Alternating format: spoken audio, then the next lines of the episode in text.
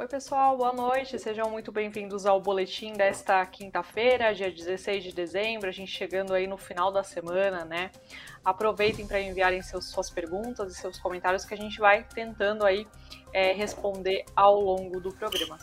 Bom, e hoje vamos falar sobre os impactos da decisão do Fed, que é o Banco Central norte-americano, na cotação do dólar é, frente ao real. Também vamos comentar a venda de 16% de, da participação do BNDES lá na JBS. É, a operação ainda não foi confirmada né, pela empresa, né, são vários sites de notícias já deram a informação, mas ainda não, foram, não foi confirmada. Mas a gente vai entender né, se isso vai ser positivo ou negativo para a companhia, para a JBS e para os papéis também temos enquete hoje com a, com a Ângela, Ângela Tossato, que está aqui com a gente, né, para é, falar falar um pouquinho do papel que vocês escolherem, né? Lembrando aí mais uma vez que tem que escolher é, votar, né, no, em um dos papéis que estão aí na perguntinha da enquete. Sempre lembra, lembrando lembrando isso para vocês. Bom, é, muito boa noite para vocês. Temos a Ângela hoje e o Edu Pérez, né? Analistas aí da No Invest para falar sobre todos esses assuntos. Boa noite para vocês. Tudo bem, Érica, pessoal que está acompanhando a gente e Ângela também. Muito bom falar desse fechamento de hoje em específico, repercutindo várias coisas, né? Essa semana foi bem corrida por causa de bancos centrais, ata do Copom e teve até filme do Homem-Aranha estreando, gerando ansiosidade e ansiedade para mim. Mas deu tudo certo aqui. Pelo menos é, países emergentes hoje se deram bem e a gente vai comentar mais para frente o que aconteceu. Boa Legal. noite, Érica, Edu, pessoal de casa. E vamos lá para mais um boletim cheio de novidades hoje. Não, muito bom. Bom, o Edu fala sobre análise fundamentalista, análise técnica, ele cuida do filho, ele fala de cultura também, que ele acabou de falar de cinema, né? Então, gente, olha só. Sem spoiler. É, sem spoiler, pelo amor de Deus. Bom, gente, vamos começando aí pelo primeiro tema do boletim, que é sobre o, o, a reunião, né? A gente até já comentou um pouquinho disso ontem, a reunião do Fed, que é o Banco Central norte-americano. Ele disse, né, que vai encerrar aí em março suas compras de títulos, que foi uma postura ali que eles adotaram durante a pandemia com o objetivo de despejar dinheiro na economia é, americana. A taxa de juros foi mantida entre 0 e 0,25% ao ano, mas o Fed pode aumentar aí é, essa taxa já a partir de 2022 por conta dessa, é, dessa mudança aí, desse, desse encerramento né, das compras é, do título, dos títulos. Edu, ontem a gente viu que o dólar fechou em alta, né, de 0,21%, e hoje ele fechou, é, teve uma cotação aí, fechou em queda de 0,47%. É, qual uhum. que é a tendência a partir de agora, né? Porque a gente fala tanto que quando, por exemplo, o país está com os juros altos, né, que a gente consegue atrair investidores estrangeiros ali em busca de, é, de, de, investimento, de ganhar dinheiro aqui com os títulos e tudo mais, mas qual que é o cenário para o dólar, né? A gente tendo uma taxa ainda elevada, ao mesmo tempo lá nos Estados Unidos sinalizando aí, né, que, que vai aumentar essa taxa aí no ano que vem. Queria entender o que, que pode acontecer com o câmbio. Uhum. É, primeiro que o mercado, pelo menos o que você ouvia os analistas falando, e até a gente aqui estava defendendo isso, era que quando o Fed assumisse essa postura, eles chamam de hawkish, né, que é uma postura mais, é, mais em cima realmente para controlar a inflação. Quando isso acontecesse, a gente ia sentir aqui na, na nossa bolsa, no nosso câmbio, nos nossos juros, é, uma pressão negativa, né, ia ser muito negativo para a nossa economia, porque aí a economia americana se torna mais atrativa para quem vai investir em títulos do Tesouro norte-americano, porque é, são os títulos com menor risco do mundo. Só que aí, engraçado que hoje foi um dia totalmente positivo para economias emergentes. Então, é, a maioria dos países aí, é, igual a gente falou, por exemplo, o México, é, outros países da Europa, da, da Europa, às vezes alguns nem considerando como emergentes, mas as bolsas globais, que normalmente apresentam um risco maior do que as bolsas americanas, uh, se deram bem. O que aconteceu por aqui, pelo menos esse foi o meu entendimento, foi o seguinte: é, o mercado estava esperando até uma, uma posição mais firme do Fed, é, e que isso sim geraria é, um fluxo, por exemplo, do dólar se apreciando aqui no Brasil e fazendo com que os investidores fossem para os Estados Unidos. Então, vai meio que na contramão do que a gente estava esperando. É, talvez seja realmente essa visão do mercado esperando um Fed mais incisivo nas próximas reuniões. É, pelo que o Fed deu a entender, a gente vai precisar acompanhar a evolução de empregos nos Estados Unidos para ver como que vai ficar esse ritmo é, eles estão fazendo a recompra, mas eles estão diminuindo esse ritmo de recompra de títulos nos Estados Unidos através do Fed. E isso ainda, é, eles, a gente considera isso uma política expansionista, mas não tão expansionista quanto antes. Não chega a ficar igual aqui no Brasil, a gente já está com uma política monetária contracionista, né? Agora, o que é engraçado é você perceber que ah, os juros nos Estados Unidos continuaram entre 0 e 0,25%, é, aqui no Brasil, a gente vem subindo a taxa até 9,25% ao ano e o dólar não está caindo. É, só para você comparar, o Banco Central do México subiu a taxa de juros deles por lá de 5% para 5,5% ao ano e já fez o dólar se desvalorizar frente à moeda mexicana. Então, isso mostra que tem uma versão muito grande aqui a Bolsa Brasileira ao próprio país como investimento, né? E aí a gente acabou descolando um pouquinho, por exemplo, a gente esperava que em um cenário positivo para um país emergente como o Brasil, a curva de juros fosse cair, né? Porque afinal de contas é, tem mais investidor vindo para cá. E na verdade a curva de juros acabou até subindo hoje. Então foi um dia até é, meio atípico. Isso porque também a gente teve a divulgação do relatório trimestral de inflação do Banco Central, que ele informou umas revisões mais negativas para a economia, para câmbio, para juros também. Então, talvez seja é, lá fora, no, no mundo, o, a maioria dos países emergentes acabaram se beneficiando, mas o Brasil, por ser Brasil, acabou apanhando um pouco aqui. É, a gente teve até o dólar subindo um pouco durante o dia e o Banco Central precisou entrar no mercado vendendo dólar para controlar um pouquinho. Então, é, não foi que foi puro mercado que acabou pressionando o dólar para baixo. Teve sim a, a mão um pouco ali do Banco Central e a gente começou a ver outros bancos centrais subindo taxa, né? Então, o Banco da Inglaterra, Banco Central da Inglaterra aumentou de 0,10% para 0,25% a taxa de juros por lá. É, o Banco Central Europeu ele manteve as taxas que eles tinham, né? Então, é, taxa de depósito ficou em menos 0,50% ao ano e o refinanciamento, aliás, ficou em 0%. Mas ele deu sinais ali de que está dando uma olhada em como que ele vai fazer essa redução das recompras, apesar de que, pelo que foi falado ali no, nos comunicados, essas recompras diminuiriam a partir de 2023. Mas claro que é, os bancos centrais, a gente vem acompanhando eles, parece que estão dando mais preferência em prover essa liquidez para o mercado do que controlar a inflação.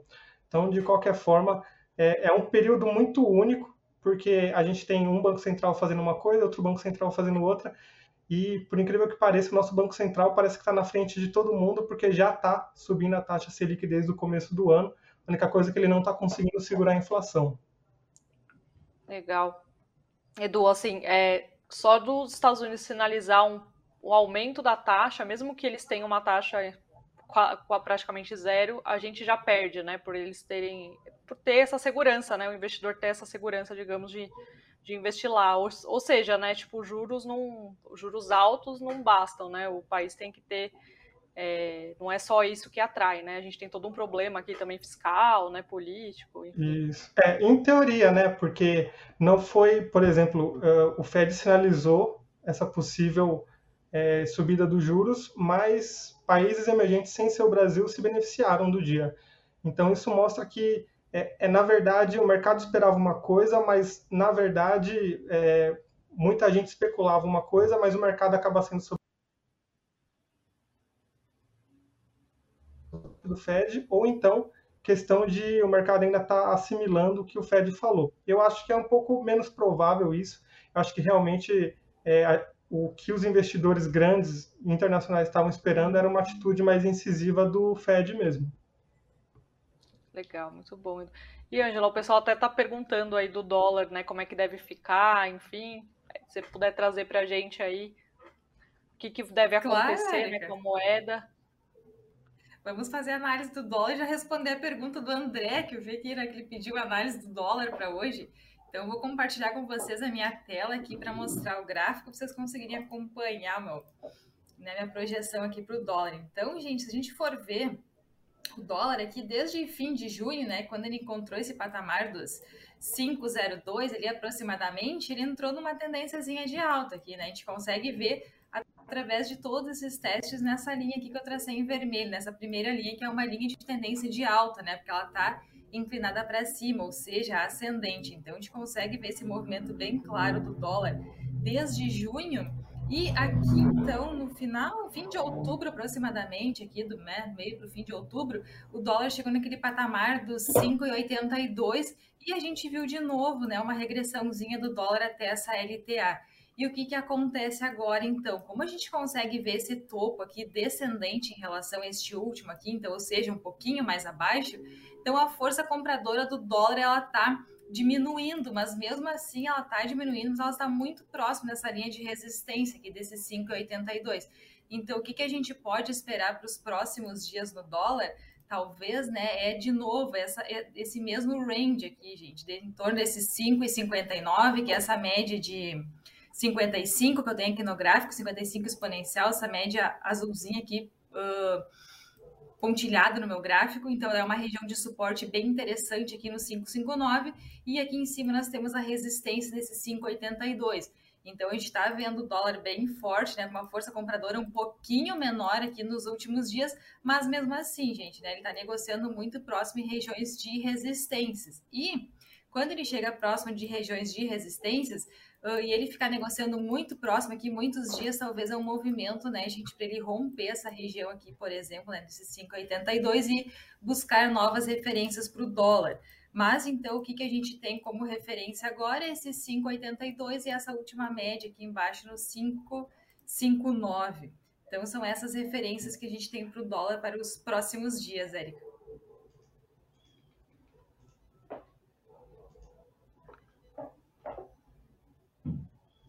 Ih, tá no mudo, hein, Érica? Desculpa. É 5,82 então, né? Seria o, o rumo aí dele agora. Isso. Seria isso. É, a próxima resistência é o 582, né? Talvez ele chegue ali e pare, né? Ou se ele uh, cair um pouquinho do que ele está agora, a gente pode ver ele em torno dos 559, 560 ali. Entendi. Muito bom. Obrigada, Angela. Bom, gente, eu vou passar agora para as notícias antes da gente ir para os outros assuntos. Hoje, como o Edu bem comentou, né, o Banco Central acabou piorando aí só a projeção de crescimento econômico é, para 2022. É, o, o, a projeção agora é de 1% contra uma expectativa de 2,1% né, anterior, anteriormente, de, de acordo com esse relatório, que é o relatório trimestral de inflação. No documento, o Banco Central ajustou a perspectiva de expansão para o PIB também, é, o Produto Interno Bruto, para uma alta de 4,4% neste ano, né, 2021, ante uma estimativa de 4,7% em setembro. Em relação à política monetária, o BCE reiterou aí a mensagem da ata do Copom sobre a intenção de subir a Selic novamente em 1,5 é, 1,5 ponto percentual né, na reunião ali que vai ocorrer em fevereiro, em, em continuidade ao ciclo de alta para elevar aí, para levar, aliás, a taxa básica de juros ao território significativamente contracionista, para, que a gente já sabe, né, conter aí a inflação. Falando um pouquinho sobre o Ibovespa, a ação da, C, da CSN Mineração, ela foi incluída na segunda prévia da carteira teórica do indicador, válida aí para o período entre janeiro e abril de 2022. A ação da Positivo também foi mantida. Além disso, o papel preferencial do Inter, o BID4, que atualmente faz parte do Ibovespa, foi retirado desta carteira teórica. Já a ação da Porto Seguro, da seguradora, que havia sido incluída lá na primeira prévia junto com a da Positivo, ela não foi mantida. A Unity da companhia de meios de pagamento GetNet, GetNet no caso a Get11, né, o papel Get11, é retirado ali na primeira prévia, seguiu fora é, da carteira teórica nesta segunda prévia. Hoje também tivemos a divulgação de duas notícias importantes em relação ao CAD, né? O CAD, a, superinte a superintendência, aliás, do CAD aprovou o pedido da Regidor para elevar participação na Qualicorp por meio de operações ali na Bolsa de Valores. E aí as ações subiram bem, né, da Qualicorp, é, elas chegaram aí, elas finalizaram o dia a, com alta de R$ 5,54 negociadas a R$ 17,14. Elas até aceleraram mais forte ali no início do pregão, né, no, ali por volta de 11, meio-dia, mas acabaram é, desacelerando. A Redditor chegou também a, a operar com, com leve alta, mas acabou encerrando o pregão em queda de 2,02% a R$ 45,97.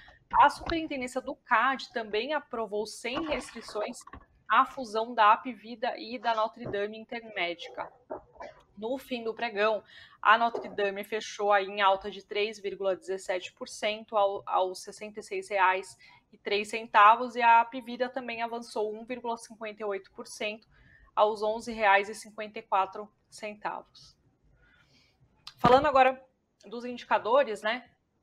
O Ibovespa fechou em alta de 0,83% aos 108.326 pontos. O dólar teve queda hoje de 0,47% para R$ 5,67. Entre as maiores quedas do indicador tivemos a ação da Melios, que caiu 8,16%, a BID11, que é a Unity ali do Banco Inter, com 7,72% de queda, e a Via, que também caiu 5,58%. Já entre as maiores altas, tivemos é, os papéis da Americanas, né? Americanas, Americanas o Amer 3 subiu 8,93%, o Lame 4, que é lojas americanas, subiu 8,58%, e a CSN, que também é, subiu 6,04%. Agora podemos passar aí para a, a, a última último tema, né, do nosso boletim. Vamos lá, então. Eu não sei, Angela, eu acabei, eu não sei se você quer comentar o Ibovespa. Se quiser que eu comente, Érica, a gente pode falar rapidinho. Se você quiser falar rapidamente, então aí a gente passa para o último tema, né? Tá, pode ser. Então, eu vou compartilhar o gráfico aqui já tá o gráfico da JBS, mas vamos lá então, gente, bem rapidinho aqui, só para a gente né, ver o que, que aconteceu com o Ibov, então, nessa semana. A gente viu, então, esse Ibov um pouquinho mais congestionado aqui, né, por causa dessa média de 55, gente, né? Quem é grafista, use essa média, porque ela é muito importante. A gente conseguiu ver aqui há 6, 7 dias negociando muito próximo dessa média. Então, que, que acontece, né? Hoje até o Ibov fechou no 108,300, a média estava no 107,800, então, gente, já é um, um, fator bem positivo. Por quê, né? Fechando acima desse ponto de resistência, a próxima resistência, a próxima média que nós temos aqui, né, que a gente usa como referência de resistência, então o Ibov pode parar lá na casa dos 113 mil, então. Então, um ponto bem positivo ter fechado acima das 55 hoje. Eu estava aguardando esse fechamento acima das 55 a semana toda e hoje, finalmente, Érica, tivemos um ponto bem positivo para o nosso Ibov. Que bom, boa notícia. Obrigada, viu, Ângela, pela análise. Bom, agora passando para o último tema, antes da enquete, o BNDES, que é o Banco Nacional de Desenvolvimento Econômico e Social, ele vendeu aproximadamente 70 milhões de ações da JBS nesta quinta-feira, segundo informações é, obtidas por agências de notícias, né, dentre elas a Reuters. O valor, segundo essas agências apuraram, é, ser, é, representa cerca de 12% da participação que o banco tem ali na empresa. Com a operação, o banco é, pode ter aí arrecadado, né, é, embolsado 2 bilhões e 600 milhões de reais. A JBS teria comprado parte das ações que foram vendidas pelo banco, de acordo com as fontes é, ouvidas, já que o próprio BNDES e a JBS não comentaram o assunto por enquanto. Edu, é, já era algo que o mercado esperava, né? A gente não, não, tem certeza ainda, mas o mercado já esperava lá, porque lá em outubro, né, se eu não me engano, eles é, iam fazer essa venda de participação e acabaram desistindo. É, uhum. Hoje as ações até encerraram em queda, né, de mais de 1%, mas acho que não tem muita relação, né, com isso. Eu queria entender na prática, né, se isso vai ser positivo ou negativo para os papéis e o que, que muda. Uhum. Primeiro eu queria lembrar e até premiar o Murilo, que não está presente hoje, mas ele leva o selo lá, o analista, o selo que a gente criou do Eu Avisei, do analista, porque ele sempre falou que o BNDES tem um trader, eu acho que de análise técnica lá, que manda muito bem, porque ele falou que o BNDES sempre faz venda de participação perto de topo histórico, ou quando você tem uma valorização muito grande no papel. Então, pelo que o mercado estava entendendo, o BNDES estava esperando a JBS divulgar resultados, né? É, o último resultado que a empresa divulgou veio é, muito bom, a demanda por carne veio num, foi demonstrada ali no resultado do exercício de uma maneira bem positiva. É, outro, outra coisa que impacta positivamente o setor é aquele fim do embargo chinês à carne do Brasil, depois daquele episódio da, do mal da vaca louca, que até que a JBS conseguiu contornar isso, porque ela tinha operações também nos Estados Unidos, mas é inegável que uma parte, pelo menos, das plantas que estavam fazendo o abate e a exportação aqui no Brasil é, acabavam realmente diminuindo um pouco o volume que eles produziam. Então agora parece que foi o momento certo. A Ângela até vai, se ela puder colocar no gráfico daqui a pouco, vai mostrar o que aconteceu, né? Perto de topo histórico. E o que acontece? O block trade, na verdade, ele acontece para que não entre um volume gigantesco de venda nas ações da empresa, você meio que para as negociações para aquela, aquela negociação específica do block trade acontecer. Só que quando o mercado fica sabendo disso, imagina que você ia comprar a ação da JBS e você descobre que o BNDES vai vender as ações. Então você não vai comprar antes desse block trade. Então quando o mercado tem esse rumor ou ele fica sabendo que vai acontecer esse tipo de operação, é normal que as ações caiam no dia e, inclusive, de acordo com o senhor Fontes, que a gente estava pesquisando aqui, né, querendo saber mais detalhes, é, a próxima venda, teoricamente, se esse assunto realmente for verídico, é, a próxima venda do BNDES dessas ações seria daqui 90 dias. Então tem uma chance bem grande de daqui até 90 dias a ação ande um pouquinho de lado, não por conta tanto de análise técnica nem comportamento, mas é porque realmente é, eu acho que não faz sentido você querer comprar a ação da JBS também perto de topo histórico, mas é, querer comprar perto de uma data que você sabe que o BNDES pode vender pesado ali. É, se você pensar do ponto de vista da empresa, da JBS, é, faz sentido é, que isso tenha acontecido que a JBS tenha recomprado, porque a empresa anunciou aquele programa de recompra de ações quando ela acredita que a ação da empresa está barata. É, e agora a gente tem que ter paciência mesmo. É, Para o investidor de longo prazo, isso não muda muita coisa, a não ser que você tenha uma menor participação ali estatal, vamos dizer, é, o que em tese seria bom. Isso também abre espaço para que a JBS fosse listada em alguma bolsa nos Estados Unidos, é, o que também poderia abrir uma visibilidade bem maior para a empresa, né, atrair a atenção de mais investidores globais o que acaba sendo positivo também. Mas a empresa por si só é uma empresa que vem mostrando resultados fortes, boa gestão e inclusive líder aí do setor de proteína, o que faz bastante sentido no momento atual o BNDES querer vender aí perto do topo histórico, fazer um preço médio bom, né? Sim, ganhar um dinheirinho, né? Um ah, dinheirinho claro. pequenininho, só que não. Esse é o famoso rally de final de ano. Ângela, você quer mostrar para a gente o, o gráfico? Então. Sim, vamos lá para o gráfico. Deixa eu compartilhar minha tela de novo aqui. Então, sim, foi um dos papéis mais resilientes que tivemos no nosso IBOV nos últimos tempos. Uh, ainda mais, né, quando a gente viu toda essa queda de IBOV desde junho, né, agora que está tá tentando, né, terminar um mês negativo, mas ainda falta né, alguns dias para o fim do mês, mas o que, que a gente tem então, né, em contra, na contramão do Ibov, a gente viu o JBS subindo, né, batendo o topo histórico novamente na região desse evento. E lembrando, né, gente, teve distribuição de dividendos aqui em novembro, então ficou esses dividendos, por isso que o gráfico também já foi ajustado.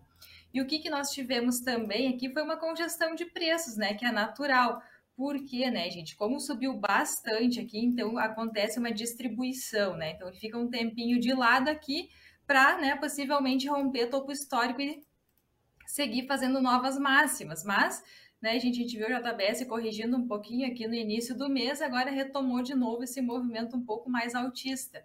Só que, como ela está em região de topo histórico, interessante aqui, também o Edu comentou por fundamento ali, né, que não era interessante a JBS ficar batendo topo histórico, ficar de lado um tempo para análise gráfica também. É bem interessante, por quê? Porque daí ele chega, fica de lado um tempo aqui, consegue pegar uma aí sim romper topo histórico, né? A gente conseguir fazer, seguir fazendo, né, topos e fundos ascendentes, né? Gente quer a tendência de alta do papel. Então, sim, pode ser que a JBS fique de lado mais uns dias e seria muito interessante também esse movimento de lado para ter mais força de romper topo histórico e daí sim ir para a direção dos 41, 42 reais bem, bem fácil.